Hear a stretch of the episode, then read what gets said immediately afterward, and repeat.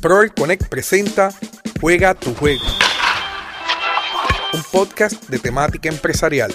Qué contento estoy en este episodio número 55. Voy a entrevistar a una amiguita, pero precisamente la entrevisté en el momento en que se formó un issue en la fila del concierto de Bad Bunny con una, una muchacha que lo hizo a propósito o no, trató de comprar boletos haciendo, eh, utilizando una silla de rueda. Y la compañera que voy a estar entrevistando en este episodio es María del Carmen Rodríguez. Ella pues defiende los beneficios y los derechos de las personas con discapacidades. Así que en este episodio lo titulé es el momento de luchar con María del Carmen Rodríguez. Antes del episodio, recuerda que puedes compartirlo con todas las personas. Este episodio es educativo, lo puedes compartir con todo el mundo. Puedes ver el contenido en su totalidad en nuestro canal de YouTube como Project Connect TV. No olvides suscribirte y darle a la campanita para que recibas notificaciones cada vez que yo subo nuevo contenido de valor. También puedes escuchar el contenido en podcast bajo Juega tu Juego en Spotify, Apple Podcast, Google Podcast o en cualquier plataforma de podcast que te guste. No olvides darnos un review porque si nos da un review positivo, por supuesto, nos van a estar posicionando mucho más para que este contenido llegue a más personas. Y por cierto, en enero volvemos con Juego Empresarial, esta vez la segunda parte, el mejor congreso educativo del año para emprendedores o para personas que deseen desarrollar su idea de negocio. Ya tenemos de fecha del 23 al 29 de enero en ahí bonito y online, así que te puedes suscribir en juegoempresarial.com, juegoempresarial.com. Ahora sí, vamos a la entrevista este es el momento de luchar con mi amiguita María del Carmen Rodríguez. Esto es una cápsula educativa de Juega tu Juego, presentado por Proel Connect. Bienvenida María, bienvenida al podcast Juega tu Juego. Gracias, para mí un placer poder estar en tu podcast. Eh, realmente, ¿verdad? Se suscitó algo interesante, pero aprovechamos a concientizar y enfocarnos en lo que tenemos que enfocarnos. Y la realidad es que ya tú me habías dicho que teníamos que conectarnos, así que es que sí, desde que nos conocimos, así que ciertamente qué bueno poder eh, en este espacio estar con tu audiencia y que la audiencia se conecte y que podamos hablar un poco ¿verdad? de inclusión de la población con impedimento, discapacidad o diversidad funcional, eh, ¿verdad? Desde la perspectiva de alguien que trabaja 24/7 el tema e igualmente lo vive, ¿verdad? Así que... Mira, ahí tienes a mi amigo James Lynn. ¿Tú conoces a James? Claro que sí. James Lynn es, eh, para, mí, para mí es uno de los mejores podcasters de Puerto Rico tiene un, eh, el, el, podcast Pasaba el micrófono y tiene otros proyectos que a mí me encanta y comicólogos y tiene otras cosas. James es una inspiración a podcast. Cuando yo, lo, cuando yo lo conocí, yo vi lo que él hacía y gracias a, que vi lo que él hacía, yo dije, esto es mi sueño, estoy, voy a hacer podcast como James. Así que James y yo tenemos una, eh, una buena relación, excelente ser humano y, bien colaborador, nunca te dice que no y el consejo nunca falla. Así que James, te agradezco por conectarte. Eh, es de los pioneros, es de los pioneros en Puerto Rico en esto y no en tan solo los pioneros, video, no, tan solo los pioneros, es que constantemente, no se ha rendido, constantemente continúa creando contenido como esto. Este, así que mira, lo está escuchando y nos agradece el tema. Así que James, tenemos que hablar pronto dame una llamadita. Mira, eh, James, aprovecho a James y a todas las personas que se están conectando. Eh, agradezco. Este es el tema que tenemos que compartir. Esto eh, queríamos hacer este cuando, cuando sucedió lo de la muchacha en la fila de Bad Bunny. estamos hablando del caso de la joven que entró en silla de rueda por la fila de los beneficios para las personas que necesitan el servicio ella entró y después salieron unas fotos que salió caminando, que si no, pues a mí, pues en el corazón de la muchacha estará si lo hizo bien o lo hizo mal. Allá ella, yo no tengo la evidencia para juzgar a nadie. Pero sí se formó un issue de país a nivel, y a nivel internacional de que si lo hizo bien, si no lo hizo bien, pero nadie hablaba del aspecto educativo del por qué nosotros debemos de tener esa fila, por qué servicios nosotros como empresarios o como personas le tenemos que tener a las personas con discapacidad. Y yo pensaba en María. Yo conocí a María, esta joven yo la conocí en octubre pasado, en una actividad de mujeres emprendedoras que coordiné en Santa Isabel. Y María cuenta su historia y María va a contar su historia hoy cuando ella cuenta tu historia, yo dije, yo en este momento yo dije, ¿qué pensaría mi amiga María? Y ahí mismo, ¡pum! Un live de María. Y yo estaba recogiendo en el estudio, haciendo unas cosas, escuchando a María. Y yo, pero es que yo me sentí indignado, María debe estar triplemente indignada. Cuando yo escucho el sentimiento que ella le colocó al contenido de su podcast o de su, de su live, eh, María, eh, eh, de verdad, este, ameritaba que te enviara un mensaje. En el mismo live te envié un mensaje, nos conectamos el martes, saca el tiempo, conéctate con mi gente, vamos a crear contenido educativo. María, realmente somos inclusivos. Como menciono yo, estamos en ese proceso, pero nos falta tomar en consideración esos detalles que son trascendentales y es cómo vemos, ¿verdad? Y cómo reaccionamos y en qué nos enfocamos cuando tiene que ver, ¿verdad? Situaciones similares, ¿verdad? Porque no solo es el tema que, que, tiene que ver con la inclusión a la población con discapacidad, sino en otros temas. Y cómo no decimos que esto es así, esto es así, y en el live que compartí, ¿verdad? Eh, todos los elementos que hay que tomar en consideración y que a veces hasta eh, pone de perspectiva lo, todas las fallas que todavía nos falta, ¿verdad? Como procesos, como sistemas, y cómo también resaltamos el que eh, se hace una gestión, ¿verdad? Eh, en este caso, eh, para este proceso del concepto de Bad y se hace una gestión necesaria y que no solo también, ¿verdad? Cumple con, con, la ley, sino, ¿verdad? Que se trastocó un poco, pero es bien importante que también reconozcamos que cuántas veces usted ve en un evento, ¿verdad? Alguna gestión de esta manera que es evidente que, que, es accesible, que es evidente que hay una disposición de como razonables, así que también resaltamos ese aspecto. Así que es importante podernos conocer eh, bastante de este tema, porque ciertamente son muchos aspectos a tomar en consideración, desde el aspecto legal, desde el aspecto también médico, del aspecto también del evento, del aspecto situacional, ¿verdad? Y otro elemento importante es que esta situación es la que muchas veces personas que tienen algún tipo de impedimento, discapacidad o diversidad funcional experimentamos. El que se cuestione, el que se, pues no funciona y el que se vea como un beneficio, es bien importante, esto no es un beneficio. es un derecho. Claro, es un derecho. Sí, para poner en contexto a las personas que están conectadas y, y incluyendo y, y, y, a, y atemperarlo al tema, ¿quién es María?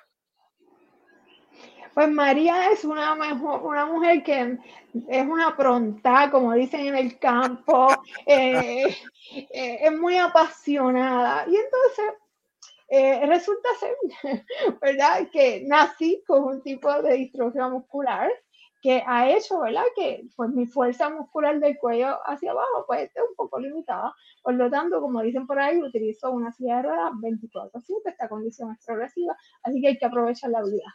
Entonces, eh, pues, ¿qué pasa? Estudié una maestría en consejería y rehabilitación eh, estuve trabajando en el Departamento de Educación, en la UPA de Río Piedra, en la Administración de Rehabilitación Vocacional, pero hay gente que somos como un poquito inquietos. Y entonces eh, yo decía, bueno, yo quiero hacer como que algo más. A mí me gustaba dar talleres, ya llevaba bastante tiempo. Y no sé si lo, si, si lo sabes, Rafael, pero uno de mis temas principales de inicio en talleres es sexualidad porque es un tema bien potente y que me gusta muchísimo. Pero, ¿verdad? Me, me, como dicen por ahí, me, me dirigí, ¿verdad? como mencionamos ahorita, el mercado, la necesidad, etc. Y entonces esa parte de dar talleres, de orientar, pues era parte de lo que yo hacía, ¿verdad? Trabajando en diferentes agencias. Así que empiezo a investigar y a saber de negocio, no sabía tres pepinos de negocio para nada. Eh, y entonces, pues, ocurre un evento bien importante para mí porque es un antes de, antes de manejar y luego de manejar. Y explico. Eh, ¿Cuándo comenzaste a manejar? En diciembre de 2017, o sea, el mismo año de María, del huracán María. Ajá. Eh, luego, ¿verdad? De varios años eh, de mucha lucha, de varios años de tener trabajo o no tener trabajo para comprar un vehículo, de pasar por un montón de procesos burocráticos para poder tener un vehículo que tu, que tenga los equipos asistivos que yo necesito para poder manejar desde mi silla de ruedas y tomando en consideración pues que no puedo eh, utilizar el guía regular, etcétera. Así que eh, un, un, equipo costosísimo. Así que vamos, vamos antes del carro. Sí. Cuando, fuiste a sacar ese examen de la licencia, ¿habían cuántos vehículos habían disponibles para personas con discapacidad? Ninguno. El mío, pero tenía que llevar porque si no, no me daban la licencia. Pues eso es una, una de las contestaciones a la pregunta de este podcast. ¿Realmente somos inclusivos? Y, y, y, es novedad, porque el detalle es que, que, es como que tienes que, usted se tiene que, eh, usted me va a volver, me va a dar la licencia, se tiene que montar a mi carro eh, y tiene que saber un poco de cómo funciona mi equipo para poderme evaluar. Claro. Eh, así que, ciertamente. Así que, no sé si tengas alguna otra pregunta o sigo. Sí, no, claro, vamos, vamos, tengo, tengo muchas, tengo muchas. ¿Naciste eh, con la necesidad de silla de ruedas, ¿cómo, fue tu? Quiero, llevar, quiero ir a, la fase de niña para después llevarte a la fase de empresaria. Porque la, diversidad comienza con la, hasta con las amistades, hasta, hasta con el posible bullying que personas debieron haberte hecho. ¿Cómo fue tu niñez tomando en consideración de que para ellas, para personas tú eras diferente, para mis ojos eres igual, pero personas pueden ver de que, ay, ella tiene, eh, eh, eh, ella es distinta a mí. ¿Cómo fue tu niñez con relación a, ese tema de, diversidad? Pues mira, algo importante, en mi caso yo caminé hasta los 11 años, pero caminaba distinto, ¿verdad? Por ejemplo, yo no te podía subir cuestas. Eh, yo te, era de las que me pegaba a las paredes para seguir subiendo las cuestas y, así hacía en la escuela. Así que ya mis compañeritos sabían que era la que subía por la zanja para poder subir una cuesta que había en la escuela de, primero a quinto. Y, lo, y, nos ahora, pero es porque no habían facilidades para ti. No, y, yo estuve en cuatro escuelas porque eh, no eran accesibles y, finalmente estudié en una escuela que realmente yo no quería estar, simplemente porque no era accesible. Y te puedo, qué, qué bueno que mencionas lo del bullying, porque yo vivo agradecida, porque yo no sufrí de bullying. Yo no sé si eran las escuelas, yo no sé si era, yo me crié en el municipio de Guayama, toda mi escuela eh, desde elemental hasta superior fue en el municipio de Guayama. Yo soy bien honesta, yo era parte del corillo, como uno dice, y sabes que en mi caso, yo, yo no era así como soy ahora. Yo era tímida. Tímida. Pues, si tú hablas mucho, ¿cómo va a ser tímida?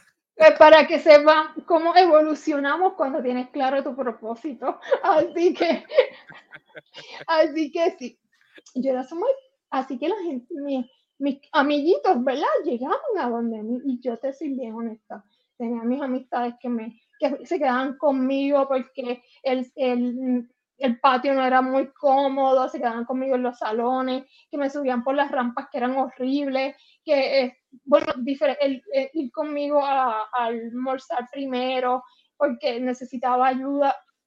Te soy bien honesta que yo tuve una dignidad eh, bien poderosa en el sentido de que no me sentí eh, discriminada. Pero ¿qué pasa? amén, algo positivo.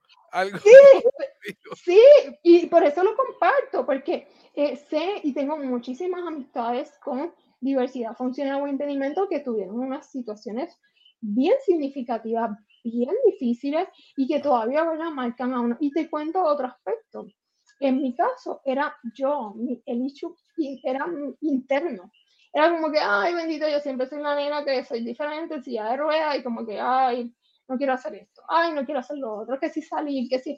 La que tenía situaciones era yo. Así que ese proceso de poder comprender, reconocer que soy eh, una joven, una mujer como cualquier otra, pues, pues me costó, ¿verdad? Me costó eh, tiempo y en la universidad, pues entró a la universidad UPR Calle y el mejor campus de Puerto Rico. UPR Calle.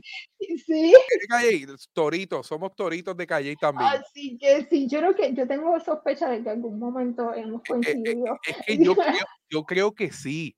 Sí, yo también, desde la primera vez que coincidí. Yo, cuando te conocí, yo dije, es que yo he visto a María antes por mi madre, que yo la conocía antes. Sí, yo creo que sí, pues te puede ser en UPR Calle. Así que eh, cuando llegué a UPR Calle, yo decía, yo tengo dos opciones, yo no hablaba casi, que usted no lo crea. Así que si usted es medio tímido, media tímida, sepa usted que si usted está claro para dónde usted quiere ir, eh, todo es posible. Así que yo decía, tengo dos opciones. La universidad te da tantas oportunidades, tú puedes estar en diferentes organizaciones y yo sentía que esto es un gran mundo que yo tenía que, y yo tenía que aprovechar. Y yo decía, bueno, tener dos opciones, no hablar o hablar. Así que decidí hablar y decidí, decidí involucrarme eh, en diferentes actividades, en diferentes, y, y, aunque me temblara la voz y aunque no supiera nada, pues me empecé a involucrar porque la realidad es que cuando hablamos de visibilidad, cuando hablamos de representatividad, pues no estamos tan presentes en la población con algún tipo de diversidad funcional y eso me movió. Así que por ahí fue que empezó todo este andamiaje. Estudié maestría, pasé mucho trabajo con hospedaje, con lo que tiene que ver con la accesibilidad, con lo que tiene que ver con vivir, bueno, muchísimas. entonces te eh, sale todo más caro porque no te puedes eh, no te puedes hospedar en aquel apartamentito barato del segundo piso porque ¿cómo subo el segundo piso? Así es. Tienes que buscar un edificio que tenga un elevador pues más formal, que no sea un elevador pequeñito, porque también he ido a lugares que los elevadores son pequeñitos. Y yo dije, pero ¿cómo, ¿cómo nosotros vamos a entrar con silla de ruedas a este elevador? Tienes que buscar, o sea, que se te, se te hace la vida hasta más costosa sin tú quererlo.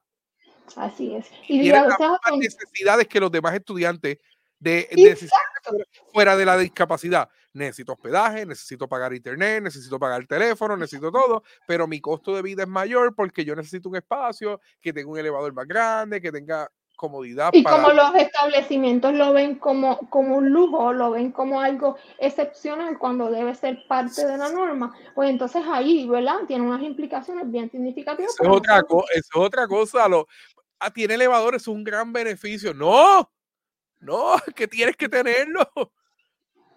Eso, como hemos dicho, esto beneficia a todo el mundo, ¿verdad? Así, que, así que fue todo un reto y estudié maestría en consejería en rehabilitación y cuando yo terminé mi maestría, yo tenía claro que el poder tener oportunidades de trabajo, el poder ser más independiente, yo necesitaba manejar, porque yo siempre he tenido el apoyo de mi mamá, que es espectacular, y de mi papá y mi hermano, pero la realidad es que ellos trabajan y ellos tienen vida. Entonces, era como que, ajá, y, y, tienes que moverte, así que tuve toda la lucha, ¿verdad?, para lo que tiene que ver con tener el vehículo accesible.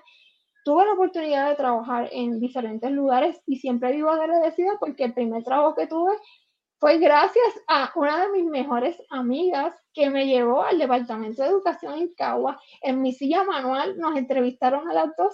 Había una escuela para ir allí y una escuela para ir bonito. Ella, ella, era, ella es de Guayama.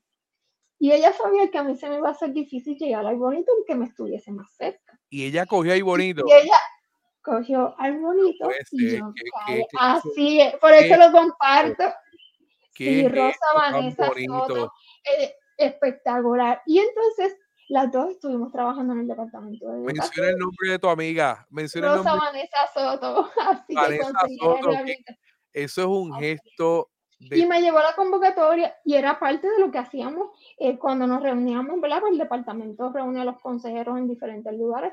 Ella era la que me llevaba en su vehículo y me montaba y me transfería y, y todo ese protocolo. Así que luego eh, nos despiden a las dos por situación de que eh, pues el puesto es para consejeros profesionales privados. Claro. Me, no, me quedo, ¿verdad? Eh, un año sin trabajo y yo decía, ¿cómo yo voy a obtener mi vehículo accesible? Yo voy a seguir aquí.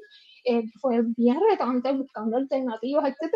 Todavía la tecnología no estaba tan espectacular como ahora que uno puede hacer más cosas, ¿verdad? Desde su casa.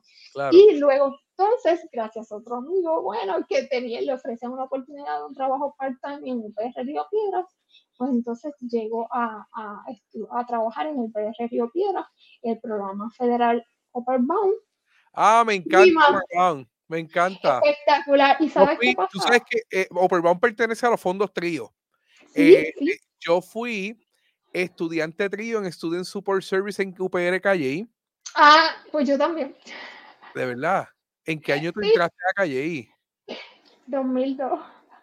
Esto es un ah, yo, yo, yo, soy más viejo que tú, yo entré en 99. Este, yo estaba, pero estaba, estábamos, estábamos ahí. Este, espérate, este no, espérate, 2002, sí, 2000, sí, 2002 a 2007. ah, pues yo, yo 99 a 2004. Así que estábamos ahí.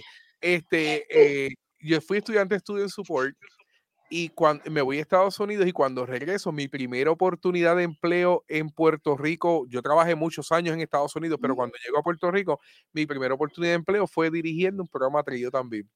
Y para mí eso fue bien emocionante. Y ahora estoy trabajando en una universidad. Yo soy el decano de estudiantes de la Universidad de Ana Geméndez en Cupey que precisamente quiero hablar contigo después para, para llevarte unos proyectitos. Eh, ahora estoy, antes era Santa Isabel, ahora me movieron, soy decano de estudiantes en Cupey. y tengo a cargo la directora de los programas de trío Student Support Service y para mí ha sido bien bonito pues reconciliar, eh, reconectar con ese tipo de, de, población de primera generación necesitada. Y lo poderoso que son estos programas. O sea, eh, eh, y qué bueno que, lo, que coincidimos porque realmente esa parte de, de mi caso, ¿verdad? De prepita, perdida, Realmente, para ese tiempo, cuando yo entré a la universidad, no había lo que hay ahora oficinas de servicio de estudiantes con impedimentos. Quien resolvía y brindaba el apoyo a los estudiantes con impedimentos eran los programas estuvo en Super Services, porque uno de los, ¿verdad? De los, clientes, como quien dice, de los estudiantes, eran estudiantes que tuviesen algún tipo de impedimento. Mira, ella, ella, ella está en silla de ruedas, manda al estudiante al, al programa ese que ayuda a los que necesitan. Esa era la mentalidad antes. Sí, sí. Era como que tú, vete para allá.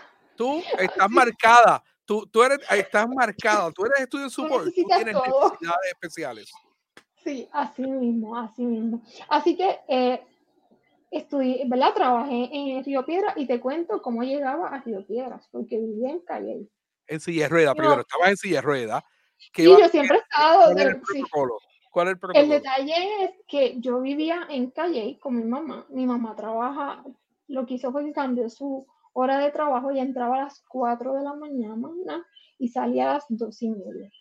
A las 2 y media llegaba corriendo a mi casa, me ayudaba a cambiarme, a bañarme, para nosotros poder llegar a UPR Río Piedras a las 3 de la tarde, dos días a la semana.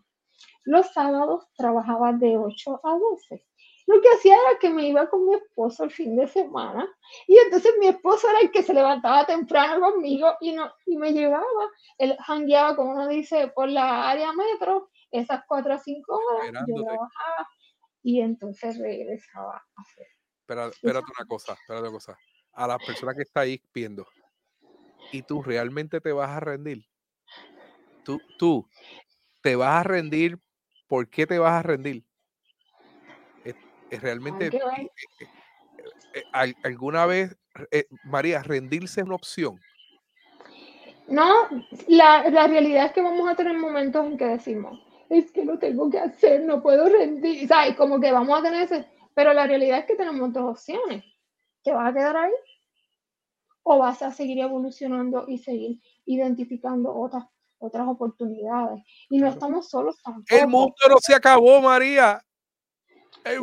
Sea, tú pidiendo pon las personas, las personas pidiendo, tú pidiendo pon, tu mamá haciendo sacrificios para que tú puedas ir a trabajar, tu familia haciendo sacrificios para que tú pudieras ir a trabajar, tu esposo hizo sacrificios para que tú pudieras ir a trabajar.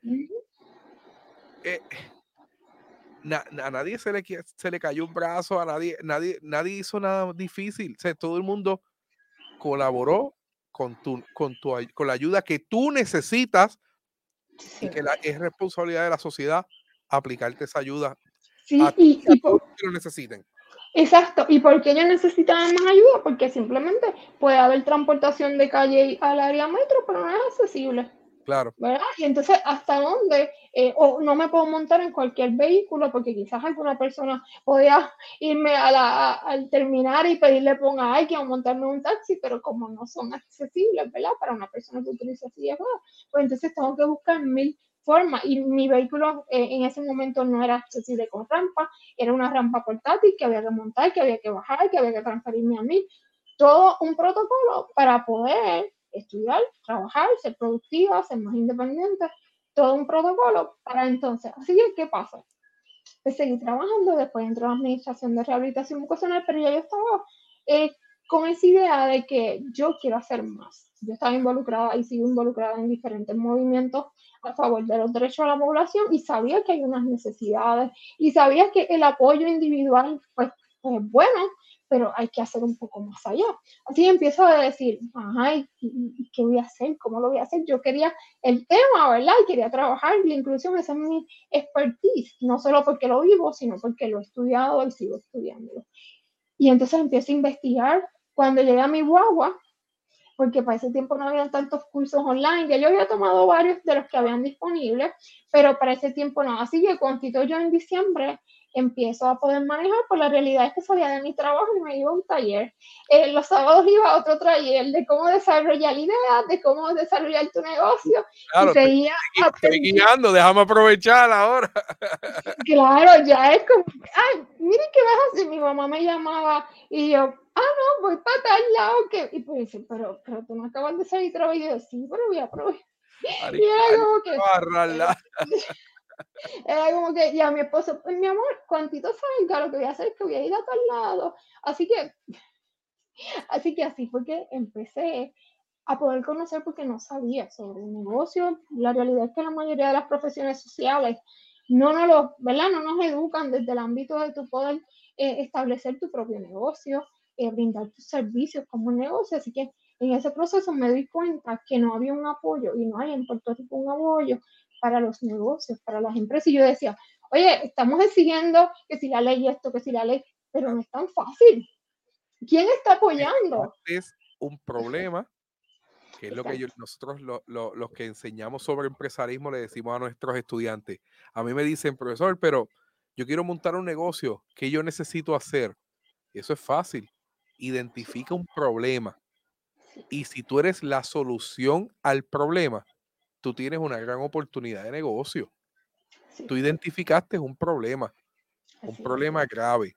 Negocios no estaban cumpliendo con las leyes eh, de, de conocimiento también, porque de conocimiento, facilidades físicas. Eh, yo te, estaba diciendo ahorita en un live que yo estaba, estaba en, en Grow 360 el domingo eh, haciendo de host con 500 empresarios y cuando llegó el CPA Adrián Sayas Bruno, eh, las personas empezaron a hacerle preguntas sobre los beneficios que tenían ellos por montar su negocio en su casa. Entonces, después cuando ocurre lo, que ocurrió, yo estaba pensando, yo, oye, este comerciante publica ofertas de que tengo mi negocio en mi casa, un beauty, yo tengo un beauty en mi casa, pero a lo mejor para llegar al beauty es una cuesta así, después una escalera, gravilla, no hay cemento, no hay acera, no hay nada. Tú estás publicando tu promoción a todo el mundo. Tú no estás escribiendo, ojo, las personas con silla de ruedas no pueden venir a mi casa porque no cuento con las facilidades. No, tú no pones eso porque a ti no te gusta poner las cosas negativas de tu negocio. Los disclaimers no te gusta publicar. Por eso los disclaimers los ponen en letras chiquititas porque a la gente no le gusta que sepan lo malo que tú tienes, las necesidades que tú tienes. Y de momento viene María y llama a ese beauty. Mira, pues voy el sábado y María y te encuentras con María, que es un carril chiquitito, se, con árboles a los lados. María no puede ni siquiera abrir la rampa para poder bajar la silla de ruedas. ¿Qué vamos a hacer? Pues María identificó el problema. Y ella, ella comenzó a convertirse en la solución al problema. Ella no puede construir, ella no puede hacer muchas cosas, pero ella puede educar. Exacto, que es la herramienta mayor. Y, tenemos todavía un... y esta situación que pasó el fin de semana fue evidente en cómo hay un desconocimiento y cómo también yo, eh, cuando hacía ese repaso de las leyes, yo decía, es que es difícil, es una confusión. Eh". Y entonces a veces yo le digo, mire, enfóquense en la leyjada, porque a veces la ley, y lo digo con toda honestidad, las leyes estatales algunas lo que hacen es complicar y, y, confundir, ¿verdad? Porque es como que, ok, ¿cuál me toca a mí? ¿Cuál no me toca a mí? No, no. Como pasaba con la reforma laboral. La ley local es un complemento a la federal y a veces tenemos que analizar las dos porque las dos son totalmente distintas. Sí, y, y entonces una, ¿verdad? Y, y lo que se establece es que eh, puede ser una más general y entonces la estatal da un poco más de beneficios o de, ¿verdad? de derechos y entonces pues tienes que utilizar las dos porque ¿verdad? una eh, trabaja un aspecto y otra y la otra trabaja otro. Y entonces, ¿cómo esto hace un choque?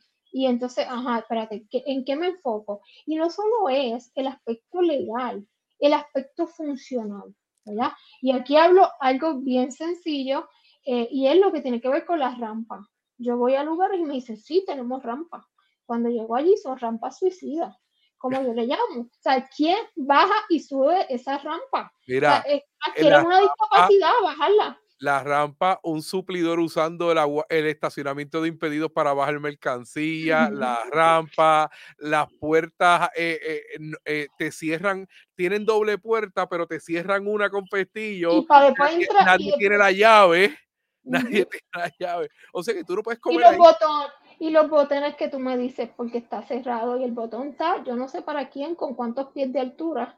Y yo empiezo a buscar el botón y yo, ¿dónde está? cómo, cómo el timbre, El timbre de entrada lo ponen arriba, lo ponen arriba, ¿verdad? Eh? Dios mío, que. Qué, qué, cosa tan sencilla como esa. Y si no hay alguien, y si no hay alguien que esté pendiente, yo empiezo a tocar. Empiezo a tocar y tocar y tocar. En mi caso, yo tengo una silla que sube un poco. Así que yo puedo, ¿verdad? Eh, subir un poco mi silla, y por, pero la mayoría de las sillas no. Mi silla costó, 19 mil dólares. Así que, ¿cuántas personas?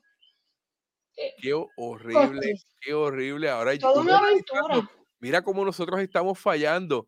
Estamos poniendo las cosas. En detalles. Ponemos las cosas al nivel de lo que me conviene a mí y no al nivel de, de lo que le conviene al que lo necesita. A todos, a todos, porque al final la postre eh, tan alto, ¿verdad? Imagínate un niño, o sea, imagínate una persona de estatura baja, una persona que utiliza silla de ruedas, e igualmente a veces hasta encontrarlo, porque está tan alto que tú empiezas a... A mí ayer me pasó, yo decía, pero yo sospecho que aquí debe haber un timbre. Y yo seguía buscando y buscando a ver si, la, porque ni, ni, ni, ni, ¿verdad? Ni evidente, ¿verdad? Con un color que contraste. Y chiquitito. Sí, que contraste. Así que son detalles que usted puede hacer, que puede mejorar. Fácil. Vamos, más allá. Está el tema de la inclusión. Ahora todo el mundo es inclusivo. Y se pasan diciendo que si todas, todo es todo y que si todo el mundo. Eso está súper porque estamos en camino, estamos incluyendo a los géneros. Pero la inclusividad no es solamente el género. La inclusividad no es solamente la religión. La inclusividad no es solamente el, aspecto étnico. La inclusividad, esos son, e, esos son condiciones que tenemos. Diversidades, diversidades, porque está en la constitución que nosotros no podemos discriminar con nadie. Pero si usted en su negocio dice que usted es inclusivo en su totalidad, yo quiero ponerle muchos unos ejemplos que discutí ahorita con María en Instagram. Usted tiene un restaurante y pone la frase, somos inclusives porque aceptamos a todas, todos, todos y todos. Como ponen, o le ponen una X. Y llega esta persona ciega a su restaurante y le pide con mucha cortesía ¿Dónde está el, sistema Braille para pedir eh, el menú en sistema Braille? Por favor, ¿me lo puede permitir? Y usted le dice que la contestación para el sistema Braille es que no. Usted no es del todo de inclusivo. Si de momento llega un sordo y le empieza a hablar con lenguaje de señas, pidiéndole un mesero que hable con lenguaje de señas, él tiene derecho a comer también. Sí. Y usted no tiene a nadie que hable lenguaje de señas. ¿Usted es realmente usted inclusivo? del todo. A lo mejor usted está diciendo, ay, sí, porque nosotros valoramos a las mujeres y a los hombres por igual. Eso es súper, eso es importante. La igualdad, eso es importante. Pero la inclusividad va más allá. María es un vivo ejemplo que ha tenido que luchar por la inclusividad toda su vida. Dejando de ir a lugares, no porque ella no quiera, es porque tú como empresario no tienes las condiciones ideales para que ella pueda ir. Yo y mi corillo. Claro, corillo. Corillo. Y menciono, según los datos, estimaciones del censo, 21.5% de la población en Puerto Rico tiene algún tipo de discapacidad. Así que, ¿cuánta gente estamos dejando fuera y, el detalle aquí es que, y me ha pasado, ¿verdad? Y, quiero que, las personas que nos estén escuchando estamos compartiendo estos ejemplos a modo de aprendizaje, ¿verdad?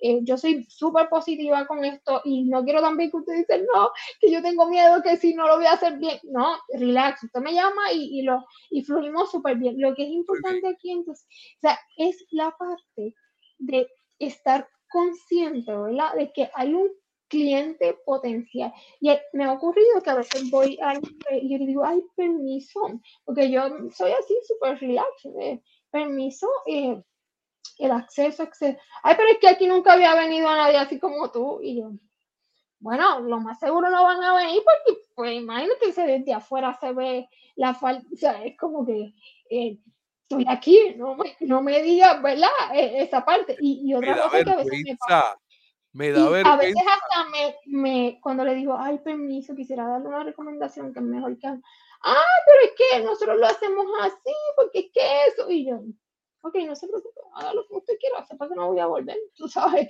Es como que, porque es, son esos pequeños, pero igualmente la disposición de que eh, ¿hay algún elemento que, que, pudiéramos mejorar para que tú puedas estar más cómoda y otras personas? Yo, claro que sí, esto, esto, o no, mira, esto está perfecto. ¿Y sabes algo que quería eh, resaltar? Que es algo que nos ocurre con mucha frecuencia. Estábamos hablando, ¿verdad? De, de inclusivo, etcétera. Y la palabra, ¿verdad? Es, es utilizada de manera general porque estamos hablando de todas las diversidades. Pero ¿qué pasa? Cada uno tenemos necesidades distintas e intereses distintos. y es bien, el asunto, claro, porque hay diversidad. claro, y es bien importante que lo especifiquemos. Claro. Que, porque una de las cosas que me pasa con clientes, que hacemos la evaluación de accesibilidad y cuando yo veo, mira, esto está chévere, esto está bien, esto también, esto es... Y, ¿y cómo la gente va a saber que ustedes son, tienen esto y tienen lo otro? Porque en sus redes, en sus páginas, no lo dice. Entonces, es como que si no lo resalta, yo sé que es legal y todo eso, pero cuando salimos de nuestras casas, pues lamentablemente a 32 años de American with Disability Act, nos seguimos encontrando con muchos retos. Y esas características de accesibilidad son bien importantes que se puedan compartir en los espacios y decir, es, Lamentablemente, a pesar de que son tres décadas de la ley, actualmente es un beneficio, es un, un ay Dios mío, un, valor añadido a, a, tu negocio. Así que hay que resaltarlo, hay que evidenciarlo. Yo, para yo empresario, ahora mismo, yo un empresario que su negocio acepte muchas personas, o sea, tenga un, un flujo de personas eh, bastante movido y que cumpla con todos los requisitos de accesibilidad para cualquier tipo de persona, sordo, ciego, eh, eh, los sordos mudos, eh, este, que, que, no puede caminar, que está en silla de ruedas, que cumpla con todo. Yo ahora mismo estuviese invirtiendo en una producción de video con alguien que tenga discapacidad, diciendo, vente, vamos a hacer algún acuerdo colaborativo, que puede ser María, este, vamos a grabarte yo te tengo que invertir, invertimos, para que tú le digas a la gente que yo cumplo con todos los requisitos. No, no tan solo te va a ayudar en el mercado del negocio, vas a educar a los otros negocios para que ellos, que son tu competencia, recuerda que nosotros hacemos un análisis FODA, fortalezas, oportunidades, debilidades y amenazas. Pues eso es una fortaleza tuya. Pero al tú ser fuerte en eso, se convierte en una debilidad de tu competencia. Pues la competencia que quiere, trabajar las debilidades y convertirlas en fortaleza. Le vas a dar un ejemplo de vida para que esa persona haga una inversión de educación, de infraestructura, de, lo, de todo, para que pueda cumplir con todos los requisitos de la ley ADA y todas las leyes que le aplican a las personas que tienen unas necesidades que no son especiales, son necesidades. Y yo le llamo también, o sea, en la parte de, yo hasta lo, lo comparo un poco así a manera distinta, eh, eh, diferente, ¿verdad? General, es que hay veces que nosotros vamos a lugares y nosotros decimos, tiene que haber un buen estacionamiento, yo no voy a dejar mi carro, que me he esforzado tanto por tenerlo en, en la calle. Pues mira, eso es una necesidad que esta persona tú se la tienes que cumplir. Entonces, pues en mi caso, pues yo necesito un estacionamiento reservado porque eh, por la calle por ahí, ¿verdad? Eh, no me voy a ir a esa parte. Ni siquiera te, no te puedes trepar en una acera porque cómo te vas a bajar si por ahí bajas la rampa. Y el detalle es que te montas a la acera y tienes que mirar desde allá a ver si puedes bajar de la acera porque puede ser que te montaste en la acera y después no puedas bajar porque hay un escalón al final. Qué horrible. Y yo, estoy en silla, y yo estoy en silla de ruedas motorizada que puedo darte la vuelta. Pero imagínese usted una, una persona en silla de ruedas manual o en un andador o con dificultades de movilidad que tenga que dar esa mega vuelta o tirarse casi por esas, eh, por eso, eh, yo le llamo rampa suicida. No, no, eh, o escalones arriesgando. Los municipios, mira, los municipios, yo vivo en el municipio de ahí bonito. Y en el municipio de ahí bonito, yo no sé a quién se le ocurrió de sembrar un árbol entre medio de las aceras. Hay árboles y postes de luz entre medio de las aceras.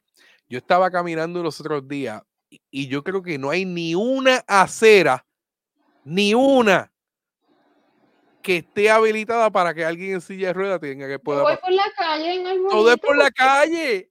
Sí, yo, por lo menos, yo he ido un par de veces al área, ¿verdad? De, de Big Garden, creo que se llama. Mira lo que dice, mira lo que dice Diana. Mira eso también, muy triste la situación cuando usan las aceras de estacionamiento. Las aceras son peatonales. Así es. Y lo que implica eso, ¿verdad? Es que significa que una persona que camina no tiene dificultades, pues se va y sigue por la carretera que está en riesgo.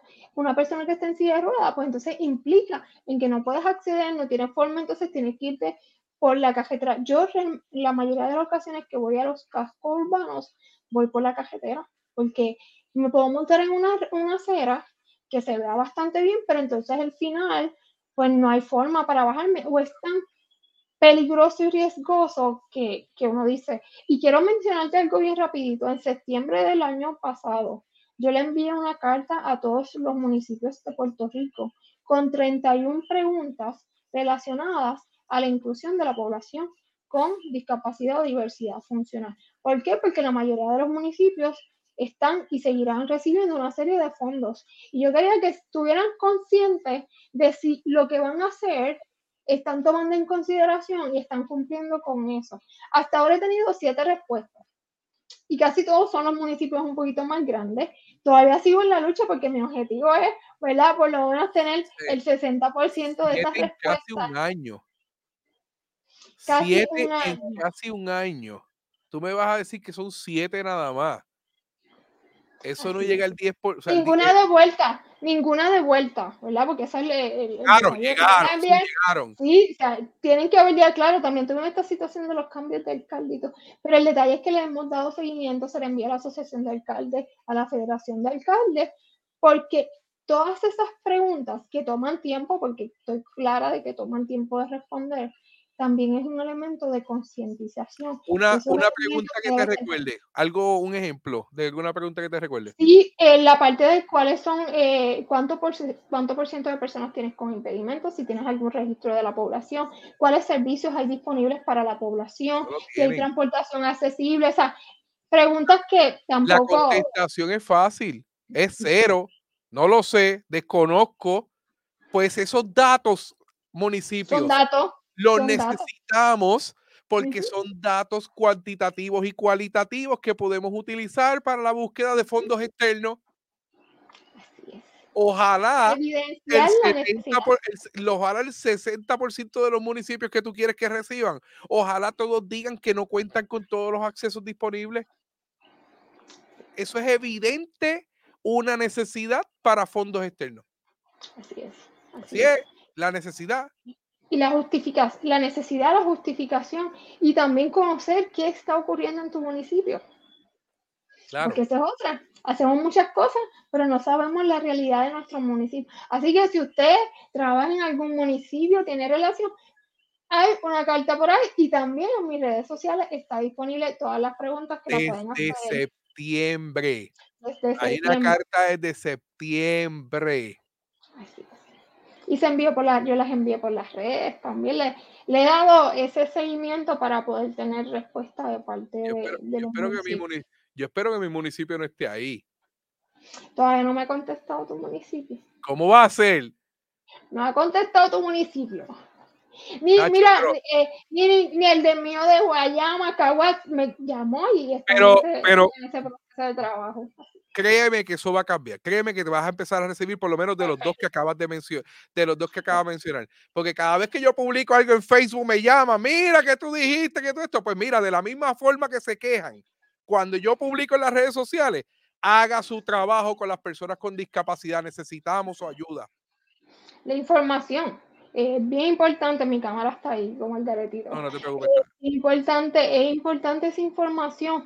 ¿Por qué? Porque tampoco nosotros tenemos, a, manera general como país, no estamos recogiendo esa información. Y entonces, hablamos de inclusión, como bien mencionaste ahorita, pero ¿cuántas cosas nos está faltando reconocer, entender y fomentar para la población. Y esto vuelvo y repito lo mismo y lo voy a seguir repitiendo 500 veces. La inclusión beneficia a todos. No beneficia a mí nada más y al 21.5% de la población. Y que cada uno de los negocios se pueda distinguir, pueda reconocer. les puedo mencionar, ¿verdad? Y no solo por experiencia propia, sino eh, por datos estadísticos, en mis mismos clientes que después me dicen, mira María, la gente ahora está súper positiva con nosotros porque tenemos esto, tenemos lo otro. Y es esa parte de fidelidad, es esa parte de sentirse que eh, es parte de ese lugar. Y cuando tú logras que algún cliente se sienta parte de tu negocio, sepas que va a tener referidos, sepas que te va a defender, sepas que te va a compartir tu post, porque es ese, eh, ese cliente fiel porque se siente parte de, tu marca, de tu negocio. Y eso es lo que al final postre nosotros queremos, ¿verdad? Porque atraer clientes a veces no es tan fácil. El que poder retener a esos, ¿verdad? Y tenerlos de nuestro lado es potente. Y como menciono, hangueamos y, y tenemos corillos Así que no solo sería esta servidora, sino esto, el corillo. E, e, estoy haciendo unas gestiones a ver si puedo conseguir a alguien para integrarlo en esta conversación. Voy a, Voy a verificar, pero mientras tanto, eh, eh, me, gustaría que, las personas de los municipios vean esto. Eh, sí. No es que no llenen la carta, no es que envíen los resultados. Estamos hablando de que están levantando datos para crear proyectos para personas que lo necesitan.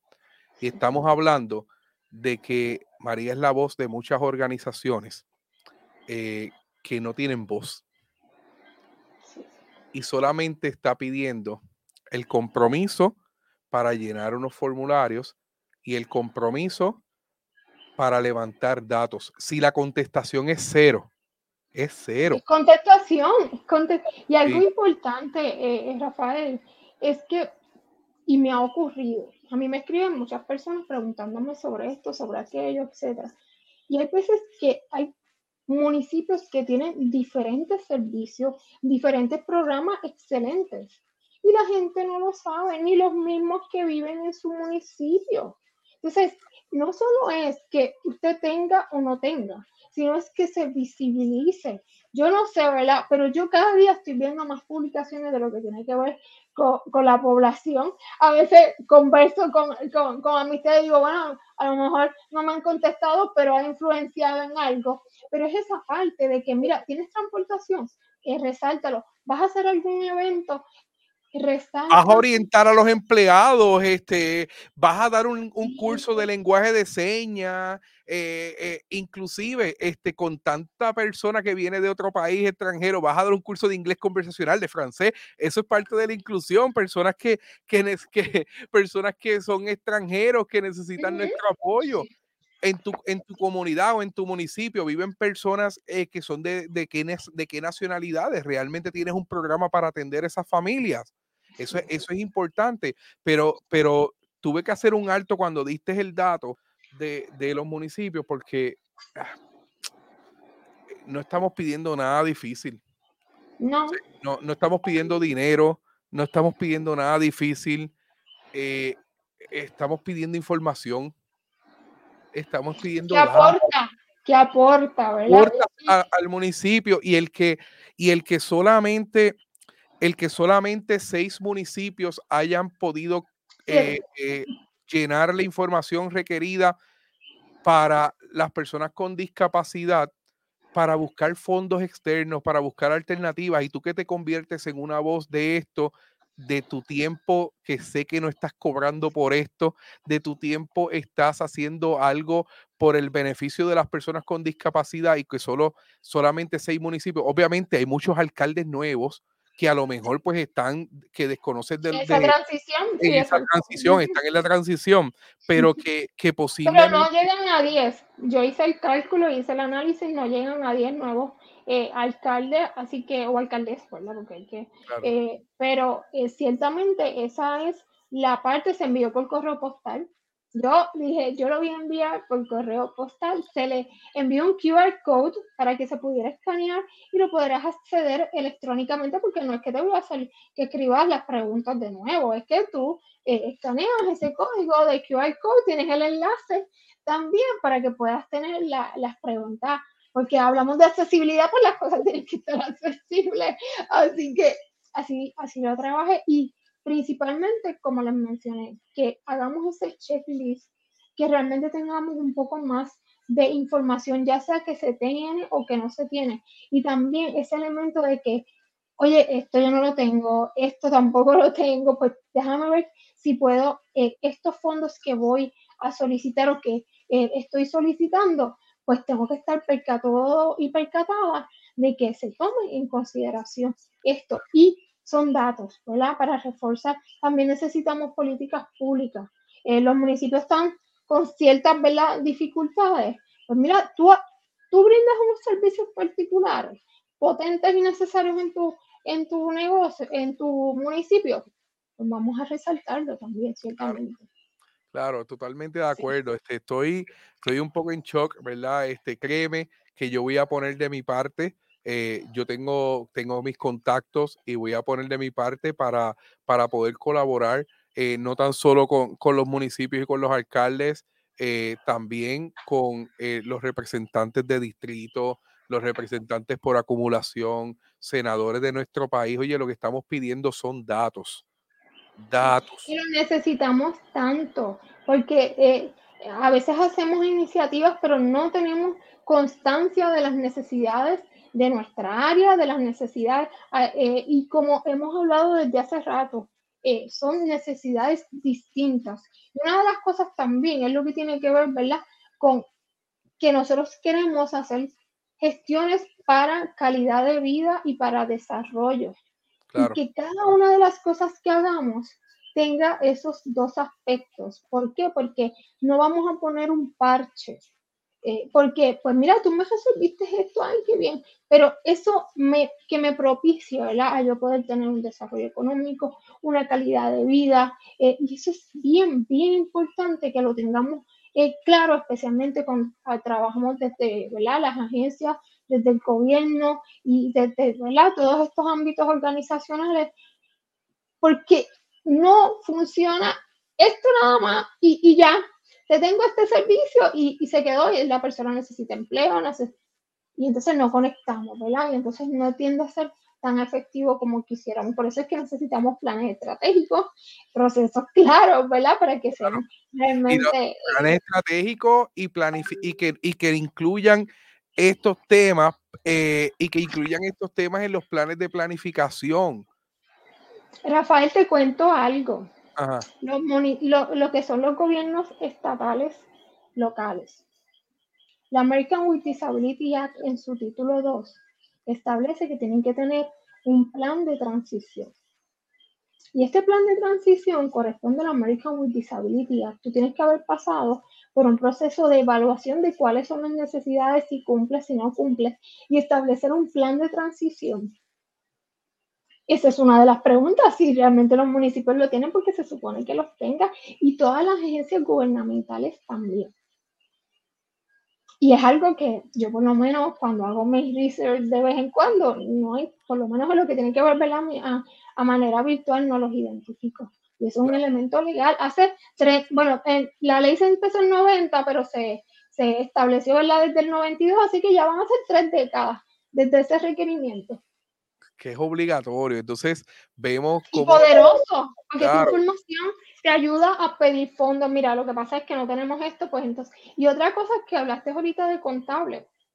Hay unos, eh, unos incentivos eh, cuando contratas a la población. que tiene algún tipo de diversidad funcional. Si tú vas a hacer una modificación en tu negocio, cuando tú sometes la planilla federal, tú puedes también tener un crédito. Eh, ya sea si vas a contratar a un intérprete también, importante obviamente como todo buen negocio que administramos, tener la evidencia, ¿verdad? Eh, para que entonces lo puedas deducir. Así que también, ¿verdad? Eh, a nivel gubernamental se han hecho unas gestiones, principalmente a nivel federal, para que pueda gestionarlo. Importante, todo esto es razonable. Y lo mencioné anteriormente y lo vuelvo a hago énfasis. Aquí no se te está pidiendo que cambies un montón de cosas. Es podernos percatar qué cosas necesitamos mejorar y entonces poderlas eh, trabajar, ¿verdad? Y quizás a lo mejor es poco a poco. Quizás yo tenga que salir del negocio y, dar, y, brindarle el servicio a la persona mientras voy eh, añadiendo la rampa, pero es ese proceso de concientización. Claro. Estoy, estoy si supiera que estoy tratando de hacer unas gestiones, estoy, tratando de hacer unas gestiones con contacto, este, porque realmente me interesaría tener un compromiso en este live eh, de alguien que realmente, no, y no un compromiso, por lo menos nosotros dejárselo saber, mira, estamos sí, haciendo... que si a lo mejor están trabajándola, si, si a lo mejor no la han encontrado o ha pasado algo, ¿verdad? Yo por lo menos al principio recibí bastantes eh, llamadas de varios municipios porque para ese tiempo hubo un problema con el correo postal, que, sea, que iba a Estados Unidos y venía, y varias se comunicaron diciéndome, si las recibimos, eh, la estamos y ha tomado tiempo algunos y me lo han dicho así, yo digo, lo puedo entender, pero no por porque a veces queremos justificar que estamos cumpliendo con todo. ¿Qué de malo? Pero, es, importante también que cuando te toma tiempo es porque no tienes quizá la información unificada, ¿verdad? Eh, estructurada. Así que eso también es un mensaje, porque a lo mejor tienes una oficina de servicios al ciudadano, pero, pero tienes aquí una cosa, en la otra tienes la otra, la otra no solamente sabe una cosa y el otro solo otra cosa, y se hace más difícil si tenemos todo, ¿verdad? Eh, bajo la misma sombrilla se pueda facilitar ciertamente. Así que eso es un mensaje también. Estoy, estoy, quiero aportar, quiero, quiero colaborar. Eh, no estamos pidiendo nada difícil, no estamos pidiendo dinero, no estamos pidiendo nada, estamos pidiendo información. Datos, datos para poder ayudar a una población que necesita eh, datos que para poder ayudar a una, una población que es 20% de nuestra población, según el censo de los Estados Unidos, tiene alguna discapacidad. Ciego, sordo, que no puede caminar, que no tiene brazos, que tiene alguna condición. Dificultades para comprensión, tiene algunas limitaciones ¿verdad? de comunicación, eh, de movilidad, eh, todas las diversidades ¿verdad? Eh, que podemos tener. La, la, la, la, eh, cuando son niños de educación especial que, que ya llega un, un, año en sus vidas que no, que no cuentan con el servicio del Departamento de Educación porque se les acabó el servicio, pero la mamá no lo puede cuidar porque también está trabajando. ¿Y qué va a pasar con esa familia? es que es tanto, la diversidad es tanto, no es solamente el hecho de género, que si eh, hombre o mujer, que si niño o niño cuando yo escucho que los asuntos de diversidad que se enfocan solamente en el género, eh, yo escucho están, están tan equivocados, porque la diversidad es todo. y el derechos humanos también, y el elemento también de, de, nosotros queremos como sociedad que cada uno de nosotros tengamos eh, disfrute, tengamos, eh, podamos seguir evolucionando. Y otro elemento, sí, si no propiciamos ¿verdad? el empleo, la accesibilidad, acceso a la salud, a la educación, pues entonces estamos creando, estamos fomentando que más personas estén bajo niveles de pobreza, que menos personas puedan acceder. Y entonces, esto es, ¿verdad? Desde la manera de dominó, ¿verdad? Eh, no damos esto, no hacemos esto, no propiciamos esto, pues entonces eh, tiene un aspecto negativo fuerte, ¿verdad? Porque ya después que está la cosa más compleja, se hace más difícil poderla eh, gestionar. Y la realidad es que hay alternativas, ¿verdad? Estamos aquí dando ejemplos, aquí estamos hablando de, de diferentes aspectos pero sí hay alternativas. Cuando nos educamos, como mismo dice, Rafael, mira, ya yo estoy pendiente, eh, porque, y eso es lo que queremos, que después de que usted vea este live, cuando usted vaya a un negocio, si usted es dueño de negocio. Se cuenta, a mí me pasa. Yo miro, mírate, por aquí Mariano pasa. Por aquí, estos escalones están muy cortitos, por aquí no pasa. Y eh, eso eh, la son son aliados. Que estas, mesas están, muy pegadas y si una de las personas en silla de ruedas tiene que pasar, ¿por dónde se va a sentar? yo, yo miro eso. Yo, yo miro todo eso. lo que queremos, más aliados. Necesitamos más aliados que puedan eh, estar conscientes y llevar esa voz, ¿verdad? De poder decir, oye, tú te habías fijado que, que no hay acceso, tú te has fijado que eh, una persona, y entonces es un tema que lamentablemente no se habla mucho, y lo reconozco y por eso estamos aquí, pues es necesario que podamos tener, yo le llamo esa amplificación ¿verdad? del mensaje. Y cuando usted escucha algo, lo mismo, acuérdese de sus mamás que empiezan con la, con la cantaleta, usted no se lo olvida. Sepa, ¿verdad? Usted me lo puede decir que no, que empieza con lo mismo y ya usted se acuerda hasta durmiendo. Y pasan los años y usted se acuerda de la cantaleta, pues algo así. se va amplificando. Estoy, estaba tratando de conseguir a la representante Estrella Martínez del Distrito 27. Eh, me acaba de escribir que está en Alabama. Eh, este, y está ocupadita ahora, déjame, este, me está, está typing por WhatsApp, eh, así que, pero la representante siempre escucha, siempre ha estado conmigo en diferentes causas y yo le agradezco tanto, déjame ver si, le dije, conéctate conmigo dos minutos, por favor, para que, para que sepas de, de lo que estoy ocurriendo y, y de ya que el apoyo que necesitamos de ella. Eh, estoy en no, se, le va a ser bien difícil ver que me estaba escribiendo. sí, lo que hago también es que te comparto el video explicativo y te comparto el enlace para que entonces eh, lo, lo, puedan tener y también lo comparto en los comentarios aquí para que la gente lo vea pero me contestó la representante de distrito, así que ella, este, yo le voy a, yo, yo le voy a hacer enviar el, video, le voy a marcar exactamente en el minuto donde estamos hablando de este proyecto que, que, que cambió la entrevista por completo porque esto me quedé en shock de tanta necesidad. Aproveche el espacio, ¿verdad? Porque hablamos, de algo, hablamos de tantas cosas, tu historia bien, eh, tu historia eh, espectacular de cómo cómo tú has dado una cátedra de no rendirse, de que, de que nosotros tenemos que seguir, la vida continúa, aprendiste a guiar bastante tarde, no porque querías, es porque, porque necesitabas y, y no tuviste las facilidades cuando niña para aprender a guiar, como cualquier persona como usted o yo, yo tuvimos desde... Que de los 16 ya, eh, yo a los 33 fue que, y yo hice un post eh, para ese tiempo, yo decía, y les cuento así rapidito, me acuerdo el primer día que yo salgo de mi trabajo a las cuatro y media, que salgo de mi trabajo, que está En, la, número uno. Para ese momento ese trabajo. Y lo que me llegó a la mente fue, wow, voy a llegar temprano a mi casa. Porque yo esperaba casi dos horas a mi esposo frente a un supermercado cercano a que él me pudiera recoger porque él salía después de las cinco de la tarde y en lo que imagínense para el tiempo de María fue bien difícil porque yo salí a las 3 de la tarde. María, pero, vamos más allá. Llega el huracán. Tú tienes la misma necesidad que las personas de gasolina. de buscar electricidad, la silla. A la silla. ¿Cómo tú cargas la silla sin electricidad? Así es. Y como yo soy muy bendecida, eh, un compañero de trabajo de mi esposo vivía cerca de donde nosotros vivimos en ese diálogo en el trabajo le dice, oye, pues yo tengo planta porque todavía nosotros al principio no teníamos planta, así que puedes llevar la silla a cargarla.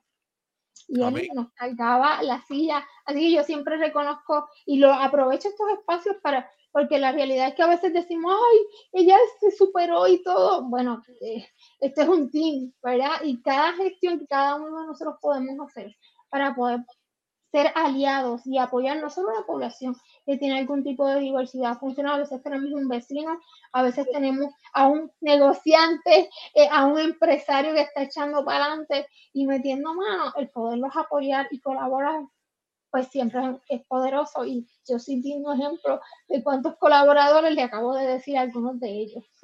ojo, ojo a, nuestros amigos municipios. Este, te voy a pedir por favor, eh, María, y me voy a comprometer. Te voy a pedir por favor si me puedes enviar copia de la carta, eh, eh, copia de la carta con las preguntas, que yo voy a enviar una carta a, los contactos que tengo, notificando salud como, como parte de mi negocio, notificando que ustedes recibieron una carta pasada y yo estoy apoyando el movimiento solamente de recopilar la información para que le lleguen la carta. Así que a los contactos que tengo, que, que sé que, que, van a recibir muy bien la información, que a lo mejor en el protocolo administrativo alguien no le ha hecho llegar, a lo mejor ellos ni lo saben, porque a lo mejor alguien no le ha hecho llegar el mensaje. Eh, sabes que muchas veces hay el jefe del jefe del jefe del jefe y alguien no toma la decisión y a lo mejor el alcalde ni se ha enterado de que tiene eh, esa carta en el municipio. Así que eh, a enviar, carta. Mira, ahora mismo la, la representante Estrella Martínez le acabo de escribir, estoy, que estoy en live contigo, que le envió la grabación ella, que ella se compromete a verla y a, esperar mi llamada para orientarla. Me acaba de escribir, así que Estrella Martínez, el representante de Distrito 20, sido por este gesto. Usted es una mujer luchadora por, por, por el bien de la equidad y por todas estas cosas y ella, ella misma contó una historia en este podcast que si usted lo quiere ver está allí este, donde ella eh, tuvo unas necesidades. Así que eh, al representante Estrella Martínez, te agradezco eh, por el mensaje. Sé que está con la hija que está allá en, en, Alabama, porque la hija es jugadora del equipo de Puerto Rico de softball y ya está becada División 1 en una de las mejores universidades en los Estados Unidos y hay un torneo en Alabama, ya está por allá. Así que eh, agradezco que hayas sacado de tu tiempo personal, familiar, para contestarme un mensaje y para mí eso vale mucho. Yo me voy a comprometer a colaborar, a llevar este mensaje y, y de verdad, te lo confirmo desde ahora, María, te quiero un juego empresarial 2, te quiero llevar para que tú estés con nosotros, porque tu historia hay que contarla, pero el la mismo taller que tú diste en las mujeres emprendedoras que a mí me conmovió mucho, porque son cosas, son talleres son temas que no se deberían de estar hablando porque la lógica me dice que todo el mundo debe dominarlo. Pero tenemos que llegar a un taller de cómo usted como empresario tiene que atemperarse a las leyes, a la necesidad de las personas con discapacidad. Y queremos traer clientes, queremos apelar y ampliar ¿verdad? nuestra cartera de el cliente y cómo podemos llegar a más clientes, pues distinguiéndonos y resaltando cada, cada una de esas características, no solo el cumplimiento de leyes, sino también dando una milla extra y eso es lo que queremos.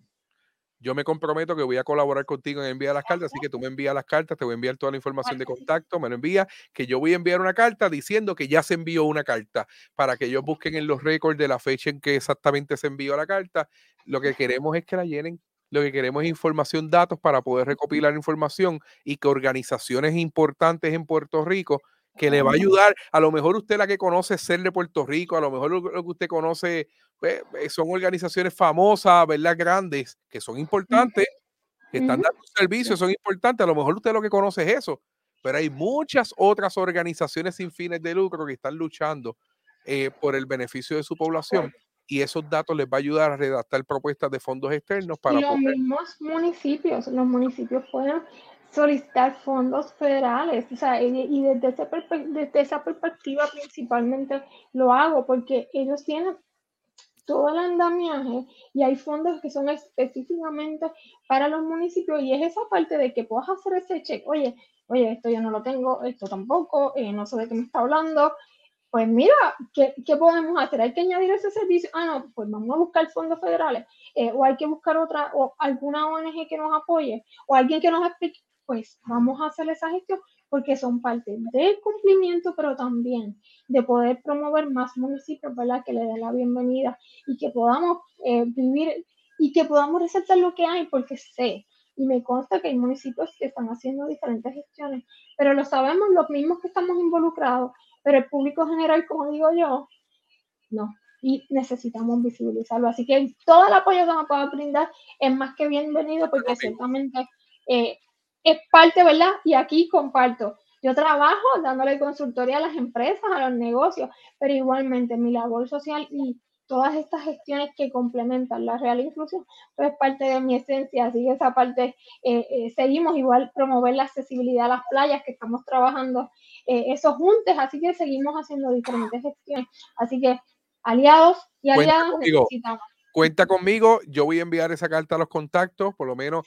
dos, tres, cuatro, cinco, diez personas que impactemos, eh, eh, es bueno porque ellos mismos van a regar la voz, créeme que yo me voy a encargar eh, de la misma manera, nuevamente como le digo, de la misma manera que corren los WhatsApp por ahí cada vez que yo pongo un post de, de algo, pues de la misma manera corran a buscar esa carta que se envió en septiembre y llenen la información para que personas con necesidades necesidades, ellos tienen necesidades porque ustedes no están supliendo eh, eh, la, el ambiente adecuado para que todas las personas eh, puedan incluirse en una sociedad igual, igualitaria, que todo el mundo tenga un espacio por donde caminar, que todo el mundo tenga un espacio por donde moverse, que todo el mundo... Calidad de vida.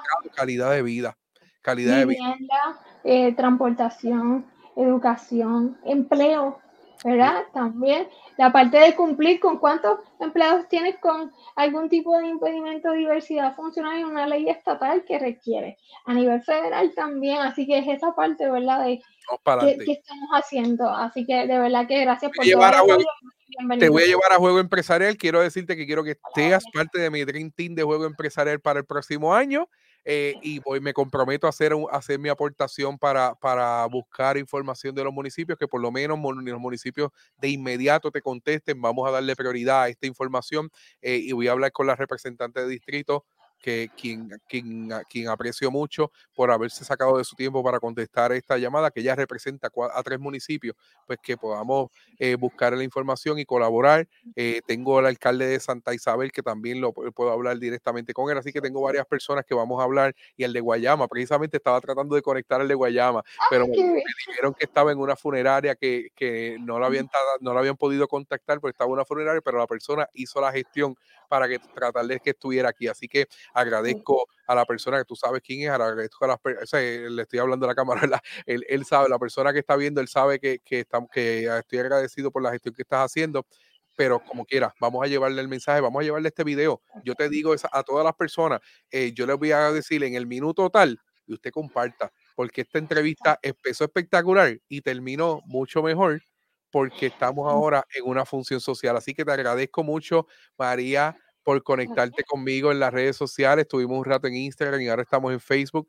Eh, eh, estoy eh, sorprendido por la información, pero con un compromiso enorme de poder colaborar con todos, viniendo de una familia que defendió, porque mi mamá fue su secretaria de Educación Especial en Puerto Rico cuando estaba el caso, cuando comenzó el caso de Rosalía Vélez. Eh, así que este, mami estuvo desde esos niveles y todos mis familiares trabajando eh, como maestros de educación especial. Reconozco la necesidad que hay de, inclusión y de, de, atemperar nuestra, nuestro ambiente de vida para que todo el mundo tenga las mismas oportunidades. Así que te agradezco mucho. Te voy a ver en juego empresarial porque te quiero allí. Tenemos que llevar el mensaje. Tenemos que llevar el mensaje y seguir educando y seguir educando y cuenta conmigo en lo que sea. Así que en cualquier proyecto que tú quieras, que tú me necesites, cuenta conmigo y por supuesto te voy a llevar a la universidad también. Así que vamos a, vamos a buscar unas cositas. Eh, para que sepan, María está en silla de ruedas, María vive en Cagua. Sí. Le dije, María, te quiero entrevistar, puede ser online para que sea más fácil. Me dice, no, yo voy para el estudio. Y yo así de bravo. yo tengo que ir, claro que sí. Claro que y después me quedo aquello, Rafa, fallaste, tienes que decirle que está ahí el estudio invitada. Así que, este, pero, pero eh, el estudio, las puertas del estudio están abiertas para todo este tipo de eventos, para este todo tipo de información. Cuando tú necesites compartir una información de algún evento, me dejas saber que con mucho gusto cuentas conmigo. Así que te veo en juego empresarial, te veo pronto, vamos a hacer invento y me envía las cartas que voy a colaborar con, con ustedes. Claro que sí, para mí un placer poder compartir un poco contigo y aprovechamos y hablamos de muchísimas cosas en un ratito. Así que ciertamente seguimos trabajando por la inclusión porque la inclusión y la accesibilidad beneficia a todos. Aquí María del Carmen Rodríguez Morales, que me pueden buscar por todas las redes sociales. Eso te iba a decir, di las redes sociales, di las redes sociales. María del C. Rodríguez Morales. Así, ¿usted conoce alguna tía, madre, hermana que se llama María o que se llame Carmen? Así que lo conecto y ese soy yo. Eh, igualmente, pues también está el huracán, pero en eso no pensemos. Así que eh, María del C. Rodríguez Morales, aquí en la orden y en todas las redes sociales y la página web www.mariadc.com. No muy complicado. Hace muchos live y hace muchas actividades bien chéveres. Eh, síganla, síganla porque de verdad eh, eh, yo vine a entender muchas cosas con los live de ella, eh, a veces los coloco para escuchar, cuando la veo disponible la escucho y, y, tenemos tanto que aprender, entonces lo que estoy haciendo es educando a las personas que saben, si usted tiene usted quiere que alguien profesional vaya a evaluar si sus facilidades cumplen con todos los requisitos para las personas con discapacidad, María es la persona, María es experta en ese tema. Usted le escribe, ella va, ella va a sacar de su tiempo y si desde el estacionamiento no se puede bajar, te lo va a decir, pero tú cuando escuches el mensaje, toma decisión. Así gestión. El otro mensaje que nos llevamos de hoy es, no te rindas. No hay por qué rendirse. Si papá Dios nos puso unas condiciones, está buscando la manera de que tú lleves un mensaje por otro lugar. Obra por, la vida. Misteriosos, obra por caminos misteriosos. Así es esto. Este, este podcast que veníamos hablando nosotros desde hace tiempito, tenemos que hablar, tenemos que hablar. Tiene un propósito y lo descubrimos hoy. Así que vamos a colaborar con esto. A todas las personas que están aquí, agradecimos. Mira, mira quién está aquí. James Lynn, excelente conversación. Felicitaciones a ambos. James, eh, eh, James es colaborador de siempre y sabemos que tú también vas a llevar el mensaje cuando, cuando tengas la oportunidad. Así que agradecido James para que utilices tus plataformas. Yo te voy a compartir la carta, James, te la envío para, vamos a ver lo que podemos hacer con, con esto. Yo sé que tú también tienes contacto y uno que consigamos es bueno. Uno que consigamos es más que cero. Así que, eh, María, te agradezco mucho que te conectaras conmigo. Estuvimos una hora 18 minutos hablando. Espectacular conversación. Yo puedo estar hasta la una de la mañana hablando sobre el tema. Eh, estoy, sumamente, sumamente contento. Este, mira, James se compromete. Mira esto, vamos, dice. Gracias. Este, mira, vamos, dice. Así que gracias, James. Estoy sumamente contento de que tuviéramos esta. Comenzó como un, un simple podcast, terminó como un conversatorio y hemos tenido una oportunidad gigante de compartir excelente contenido. Así que María, un abrazo siempre, te lo agradezco mucho. Cuenta conmigo, estamos en la Igualmente, seguimos apoyándonos. Y gracias a todos los que se conectan periódicamente en el podcast Juega tu Juego. ¿Deseas emprender tu idea de negocio? Proel Connect te ofrece las herramientas necesarias a través del podcast Juega tu Juego, un espacio dirigido a la comunidad empresarial de habla hispana en el mundo. Búscanos en Facebook YouTube e Instagram.